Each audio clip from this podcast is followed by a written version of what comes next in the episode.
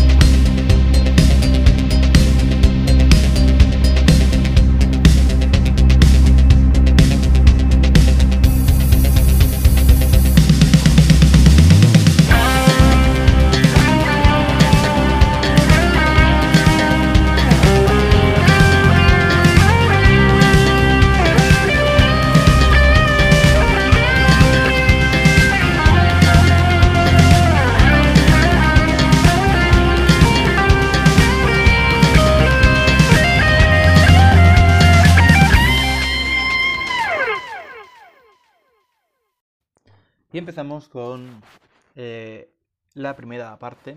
Vivimos en una realidad virtual. Esta pregunta es... Mucha gente eh, se la toma como algo obvio y te van a decir, no, no vivimos en una realidad virtual y, es entendible. Yo, yo mismo voy a dar mi opinión al, final de esto. Eh, aunque muchos científicos creen que ¿Eh? Es posible. Veamos, vamos a poner las cartas sobre la mesa y empecemos por el tema que mucha gente se pregunta. ¿Por qué? ¿Por qué vamos a vivir una simulación? O sea, ¿quién va a crear una simulación y va a tenernos a todo el mundo aquí metido? ¿Y, con qué objetivo? Y esto en realidad es mucho más fácil de, reflexionar y, y de pensar de lo que en un principio uno puede puede entender. Eh, vamos a poner una, situación grave, de hecho estamos viendo una situación grave con el, con el COVID. Eh, vamos a poner otra situación, vamos a poner una catástrofe mundial, una catástrofe, por ejemplo, un asteroide muy grande que va a chocarse con el planeta. A día de hoy, con la tecnología que tenemos, y os puedo, eh, os puedo decir ya que no es muy amplia, podemos, o sea, lo que, nosotros hacemos es calcular eh, ciertas posibilidades. Tú no vas a llegar y vas a decir, vale, va a caer una serie, voy a hacer lo, primero que se me ocurra. No, vas a hacer simulaciones, simulaciones matemáticas. Eh, si avanzásemos muchos años, si nos convirtiésemos en una civilización mucho más inteligente, eh, probablemente podríamos hacer simulaciones con inteligencias artificiales prácticamente humanas. Entonces, por ejemplo, tú puede haber una catástrofe mundial eh, en tu realidad y creas muchas realidades falsas, con recuerdos falsos de las personas, con, mucha vida falsa, inteligencia artificial. ¿Y qué puedes hacer con eso? Muy fácil. Eh, tú lo que vas a hacer es ponerlos en la misma situación que tú y ver qué hacen. Eh, gracias a esto podrías ver muchas posibilidades y ver qué resultados tienen. Y gracias a esto podrías salvarte de una catástrofe. Eh, evidentemente esto la gente lo descarta por el simple hecho de que, oye, eh, no puede ser porque ¿qué sentido tendría hacer una simulación tan larga como la que estamos viviendo?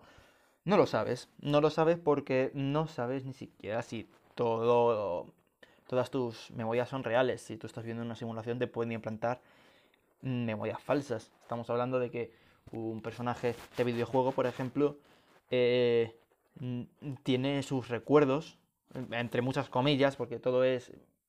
todo está programado y todo es historia y todo son diálogos, pero tú imagínate que al personaje le das inteligencia artificial y le metes recuerdos. Eh, ese personaje mm, nunca sabría que está viviendo dentro de una simulación. Eh, es muy complicado demostrar esto. Muchos científicos creen que es cierto y muchos científicos creen que no. De todas formas, es muy, muy complicado demostrarlo. Porque resulta que la única forma es que haya eh, algún problema con las leyes de la física. Eso sí, muchos científicos reportan que hay uno. Y con esto vamos a hablar de el, cañón de fotones que, se creó y las dos rendijas. Mucha gente lo habrá oído. Que cuando este, tú pones un cañón de fotones y pones dos rendijas y proyectas los fotones contra la pared. Cuando una persona está viendo ese, ese experimento, eh, lo que ocurre es que los fotones eh, van a ir eh, esparciéndose porque los fotones tienen, pueden coger muchas direcciones, entonces al final cubrirán toda la pared. En cambio, cuando una persona no ve, los fotones viajan en línea recta, o, o eso se dice. Eso se dice, evidentemente. Yo no he hecho ese, yo no, yo no lo he hecho y no mucha gente tiene un cañón de fotones en su casa. Eh, eh, así que, pues, tenemos que creérnoslo, no nos queda de otra. Eh, mucha gente dice, científicos, voy a leer un artículo, es más probable que vivamos en una simulación a que no si estamos dentro de una simulación, lo más probable es que cada uno de nosotros tenga misiones o objetivos que cumplir.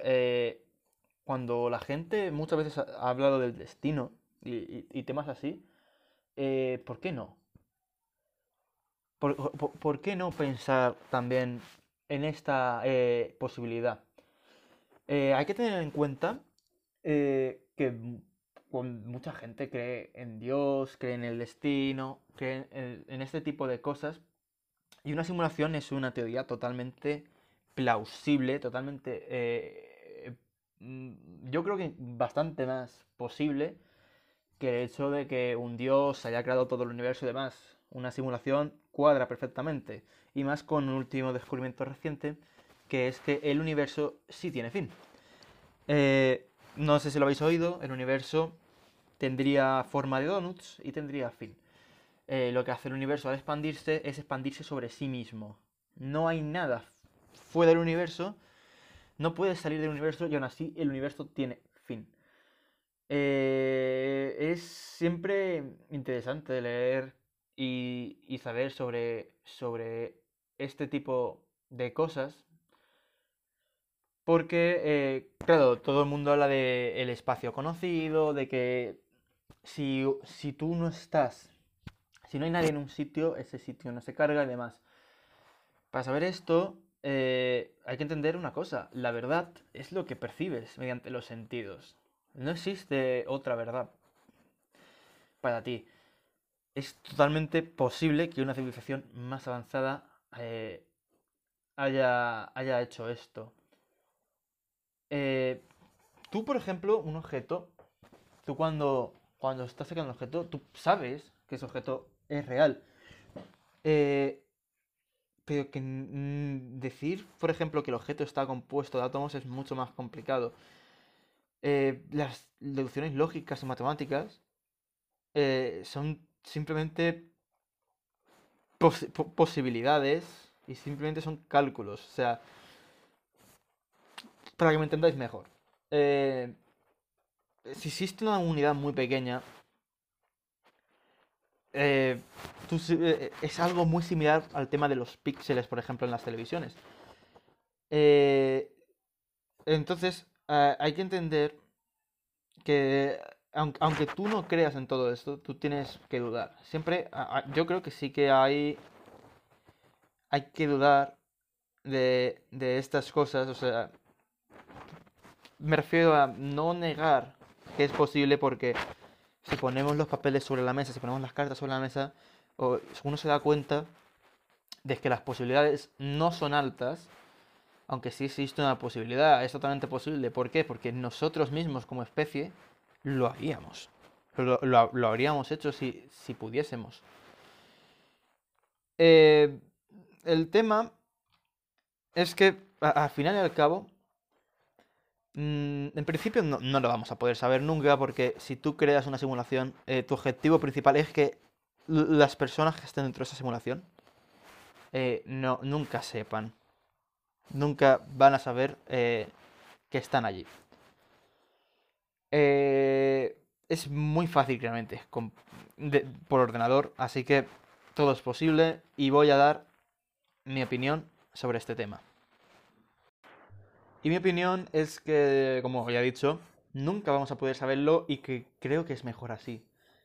Eh, posiblemente si a ti te dijesen que vives en una simulación, eh, lo primero es que caes en depresión.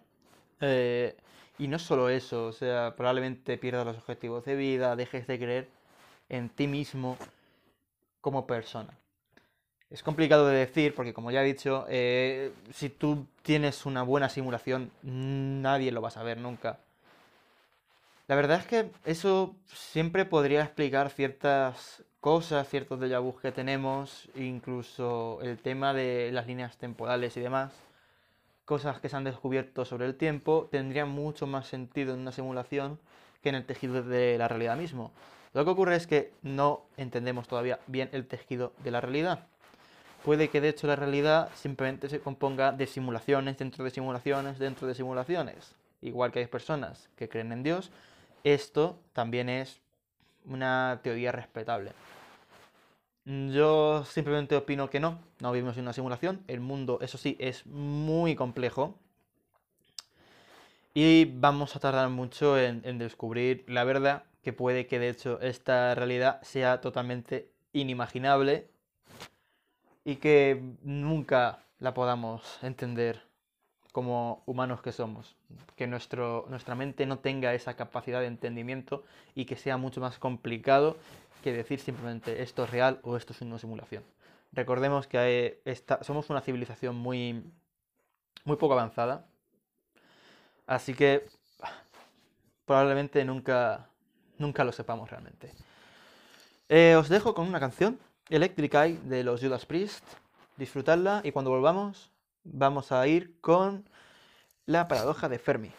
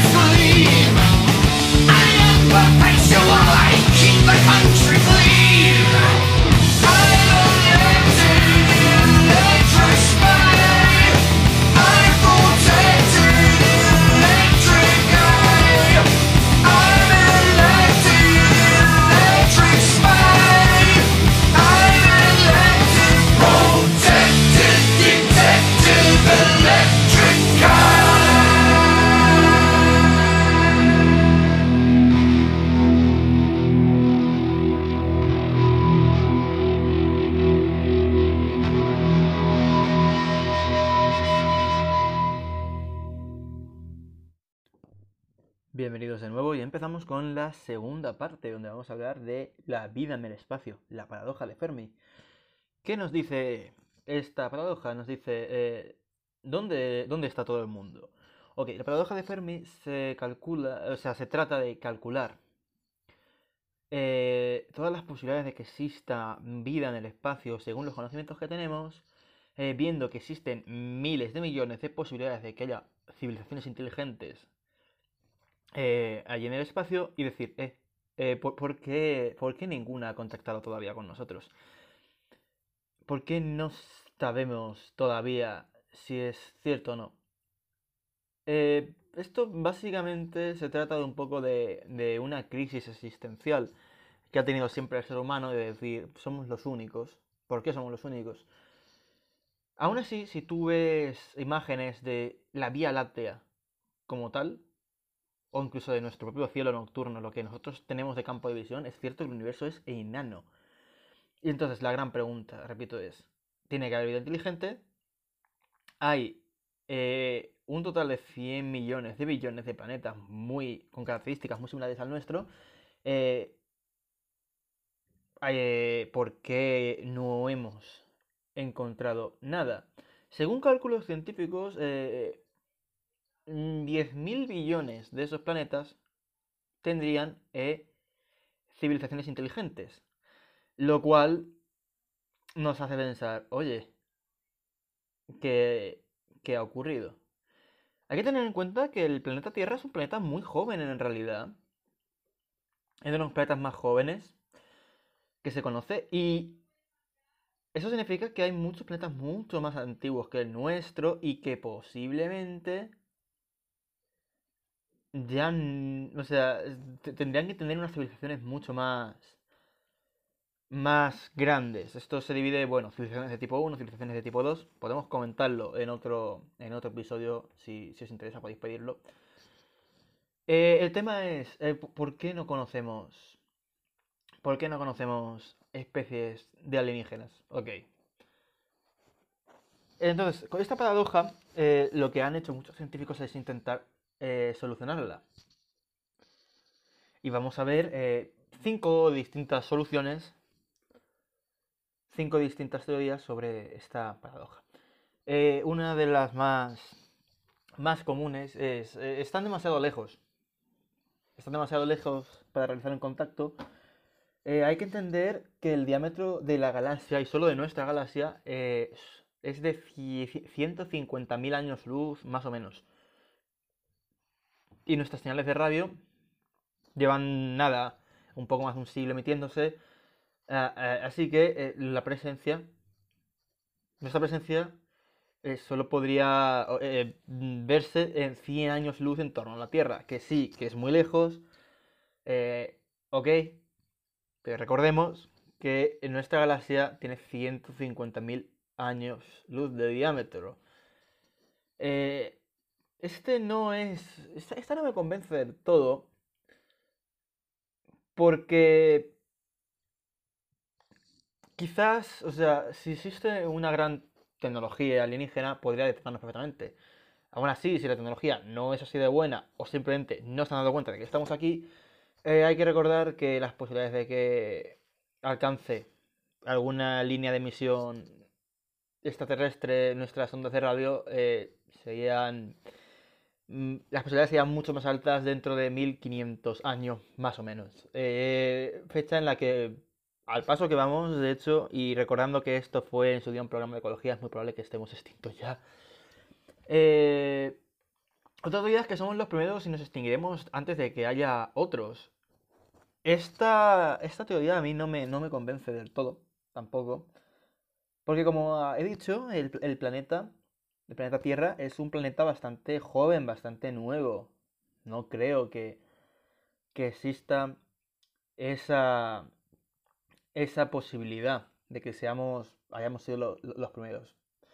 Aunque también hay que entender que, puesto que nunca se ha encontrado vida eh, inteligente fuera de la, de la Tierra, eh, tampoco sabemos calcular bien. Todos estos cálculos son especulación. No puedes calcular realmente este tipo de cosas. Esta, esta sí que es buena. Nos observan sin que lo sepamos. La hipótesis de esto.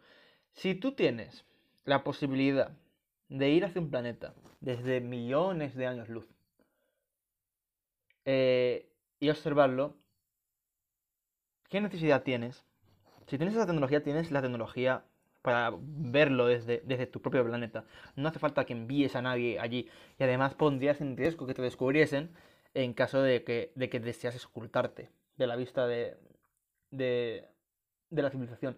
Uno de los motivos por los que podrían ocultarse, que esta es otra, eh, es básicamente para no alterar el, el estado de evolución del ser humano y el estado de evolución tecnológica. Entonces, si, si tú apareces con tecnología alienígena, eh, alterarías mucho el, tema de la evolución y lo harías muy artificial, por lo tanto, no sería la mejor opción. Así que esta hipótesis, la hipótesis del zoo, nos observan sin que lo sepamos, es, es viable. Están esperando. Eh, esta es otra hipótesis y esta, esta es la que, la que venía diciendo. ¿Por, qué tendrías que, que tener contacto con nosotros a día de hoy? Pudiendo tener un contacto más adelante. Tú puedes observarlo y cuando, cuando nosotros hayamos alcanzado un nivel más alto de inteligencia, en ese momento tú ya puedes llegar y, y, y, por ejemplo, compartir tecnología, compartir conocimientos. A día de hoy es un poco extraño. Eh, hay, hay teorías de que incluso los alienígenas podrían aprovechar los movimientos de las estrellas eh, para viajar solo cuando el destino esté más próximo. Es la forma en la que, por cierto, vamos a enviar naves a Marte. O sea, nosotros no es a este, no es este nivel. Eh, pero cuando la Tierra esté más cerca de Marte es cuando nosotros vamos a enviar las naves allí y no antes. Puede que las civilizaciones alienígenas hagan lo mismo con las estrellas. Y este es otro tema, y es que la paradoja es una falsa y no existe nadie más. Eh, la posibilidad de aparición de vida puede que se haya sobreestimado, pues puesto que no conocemos otra fuente de vida más allá de la Tierra, es posible que la vida sea mucho más escasa de lo que nosotros podemos llegar a pensar y que de hecho la Tierra sea el único planeta habitable. Esto es, esto sí que, esto sí que es depresivo, sobre todo viendo cómo estamos destruyendo este planeta. Así que recordar cuidarlo, porque a día de hoy no sabemos si hay algo más allí y puede que la vida simplemente haya sido fruto de una, de una casualidad enorme, de un error gigante del universo y que no haya más.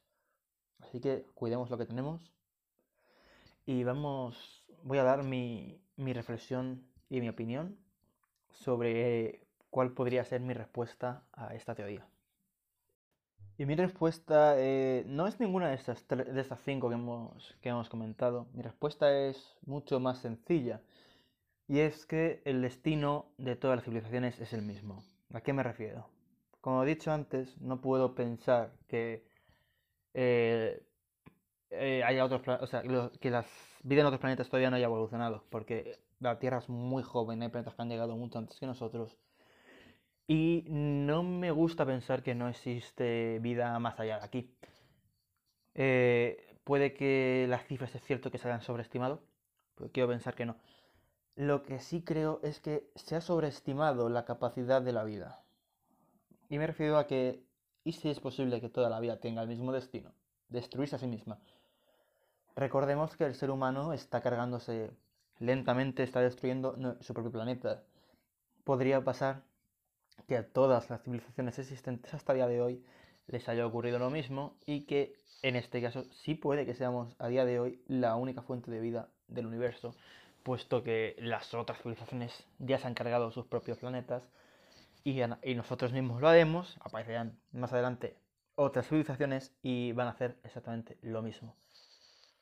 De nuevo, eh, igual que, que con lo de la realidad virtual, estamos muy lejos de saber esto en principio, porque desde, desde la propia Tierra no podemos mm, mm, saber este tipo de cosas, tendría que venir de parte de ellos, de parte de los extraterrestres. Aunque, quién sabe, puede que, estemos más cerca de descubrirlo de lo que pensamos. Os dejo con la canción Starship de Pain y a la vuelta hablamos del gran monolito de 2020, eh, un misterio que ya no es tan misterioso, aunque como se viralizó. Mucha gente eh, conoce el misterio y no conoce la respuesta y aquí estamos para contarla.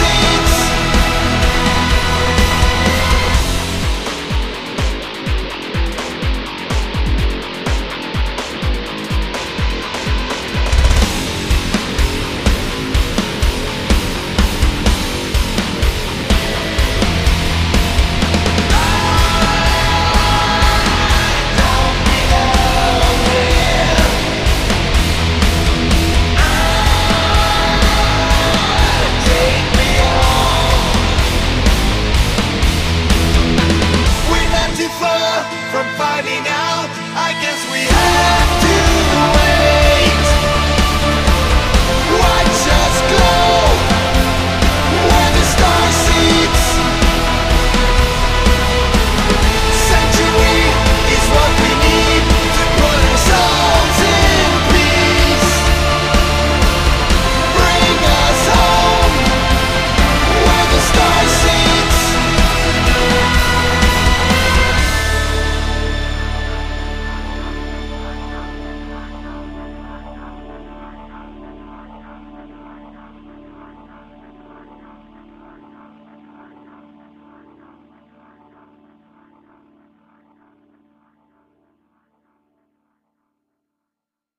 Aprender nunca es aburrido en Academia Kent. Gracias a nuestro método English is Fun, desde el más pequeño al mayor, aprenderán inglés de la forma más divertida. El inglés se convertirá en su asignatura favorita. ¿Lo ves difícil? Ven y te lo demostraremos. En Academia Kent, desde los 3 años y hasta adultos de cualquier edad. Aprende inglés de una forma motivadora y divertida. Infórmate en Academia Kent, Avenida de la Mancha 268.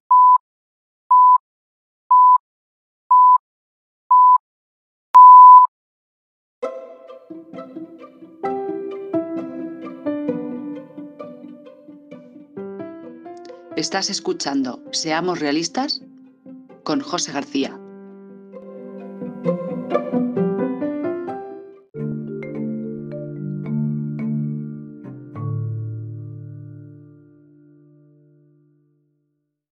Bienvenidos de nuevo al Rincón de la Verdad. Eh, vamos a hablar sobre el monolito que padeció en Utah. Eh, ocurrió esto en noviembre, a finales de noviembre del año pasado, y mucha gente tuvo realmente miedo y luego al final eh, no fue para tanto. Eh, hay en un misterioso monolito escondido en Utah eh, y todo empieza gracias a un vuelo de investigación. En un helicóptero estaban monitoreando el comportamiento de unos borregos en Utah, al sur de Utah, y se encontraron con un monolito. Eh, mucha gente, bueno, enseguida empezó a hacer comparaciones con 2001 Odisea del Espacio. Eh, claro, estamos hablando de un monolito en medio de- del desierto. Nos dice uno de los biólogos que un brillo le hizo dirigir la mirada al monolito. Eh, no- nos comenta esto. Eh, uno de los, de los entrevistados nos dice, uno de los biólogos es quien lo vio y simplemente volamos directamente sobre él. Él estaba como, espera, espera, date la vuelta. Y yo estaba como, ¿qué? Y él dijo, hay una cosa allá atrás, tenemos que ir a verla. Eh, la gente eh, al final empezó a tener bastante, bastante miedo. como, como ya sabemos en 2020, la gente fue muy supersticiosa. Eh, todo lo que ocurrió en 2020 es, es como el año maldito, ¿no? Se va a recordar como un año que pasaron muchas desgracias. Ha sido un momento histórico que, que hemos podido vivir. Por suerte por desgracia, siempre es, siempre es interesante, ¿no? Vivir, vivir en momentos como estos.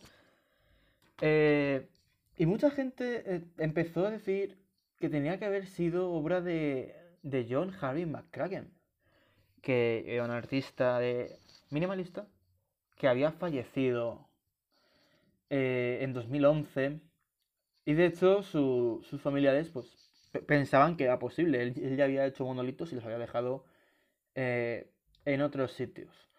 Eh, resultó que todo esto al final se convirtió en prácticamente un chiste. eh, apareció otro monolito al tiempo en Rumanía y ciertas personas, las mismas personas que construyeron el monolito de Rumanía, empezaron a decir que el monolito, el monolito de Utah, lo habían hecho, lo habían hecho ellos, lo cual eh, se descubrió después que es falso.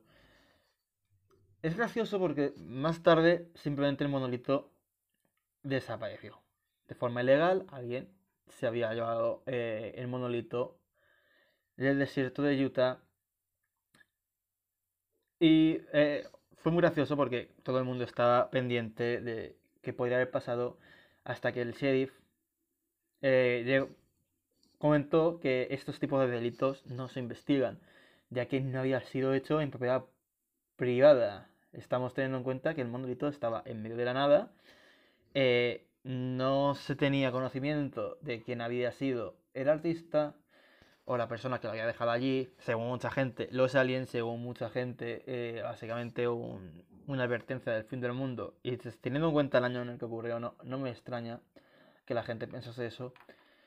Eh, simplemente desapareció. O sea, el monolito aparece en el desierto y desaparece. ¿Y, cómo te llevas un monolito tan grande? Pues todavía nadie lo sabe a día que, que grabo este, este, este programa. Pero sí sabemos quién, quién construyó el monolito de Utah. Y es que resulta que The Most Famous Artists, un, un grupo, un grupo de, de activistas y artistas, Eh, no se comenta que habían sido ellos los que habían creado el monolito y subieron fotos a su cuenta de Instagram con el monolito antes de colocarlo en este desierto de Utah con los diseños del monolito y con la fabricación de este. Eh, probablemente eh, había sido una artimaña, ya no sé si para meter miedo o qué fue, y nos comentan qué mejor manera de terminar este año jodido que dejar que el mundo piense brevemente que los extraterrestres hicieron contacto solo para decepcionarse de que solo sea un artista jugando una mala pasada. Eh, al final de todo esto nos dice que, bueno, que como recuerdo podemos comprar uno de estos eh, monolitos eh, por 45 mil dólares. Y también al final ellos subieron fotos resolviendo el misterio de cómo desapareció el monolito, subiendo fotos, eh, llevándoselo. Lo que nadie sabe es cómo lo sacaron de su sitio y demás, porque pesa mucho, y, y menos aún cómo lo dejaron, porque hay que recordar que esto estaba en mitad del desierto. Que posiblemente eh, estemos hablando de grúas y demás, y esto pronto, pronto se va, se va a revelar si no lo dicen ellos mismos. Eh, os dejo de mi opinión por aquí y también un cierre. Y es que eh, mi, opinión es que al final esto se ha hecho como publicidad, aunque ellos mismos digan, eh, queríamos dar un susto a las personas. En este 2020 hemos tenido un año muy extraño y ya como golpe final podríamos pensar lo de los extraterrestres, aunque ya estamos viendo que su objetivo es vender monolitos. Probablemente simplemente fue una publicidad, y de hecho una publicidad muy sonada porque apareció en las noticias de prácticamente todos los países del mundo, eh, se han replicado y ha sido básicamente una de las cosas que ha marcado este eh, pasado año 2020, el cual nos ha dejado cosas tan increíbles y fascinantes como cosas tan tenebrosas eh, y escalofriantes. Así que ha sido ha sido una estrategia bastante, bastante buena. Eh, como cierre decir que, que si os ha gustado este, esta sección, este programa, eh, comunicarlo, si podéis, en, Seamos Realistas Podcast, en, en nuestro Instagram. Y, pedir que hagamos más. eh, si, si os ha gustado, podéis pedir que hagamos más. Y finalizando esto, le digo a Carlos, el presentador principal de- del programa, que aunque sé que se está tomando unas minis vacaciones donde yo lo estoy sustituyendo, eh, que suba, suba un vídeo al Instagram dando su opinión, una, una reflexión rápida eh, sobre las tres cosas que he comentado hoy. Eh, ojalá lo hayáis disfrutado. Ojalá os haya resultado interesante, os haya resultado entretenido. Os dejo con una canción y me despido. Os dejo aquí con Hole in the Sky de Black Sabbath. Muchas gracias por escucharnos. Nos vemos en el siguiente programa.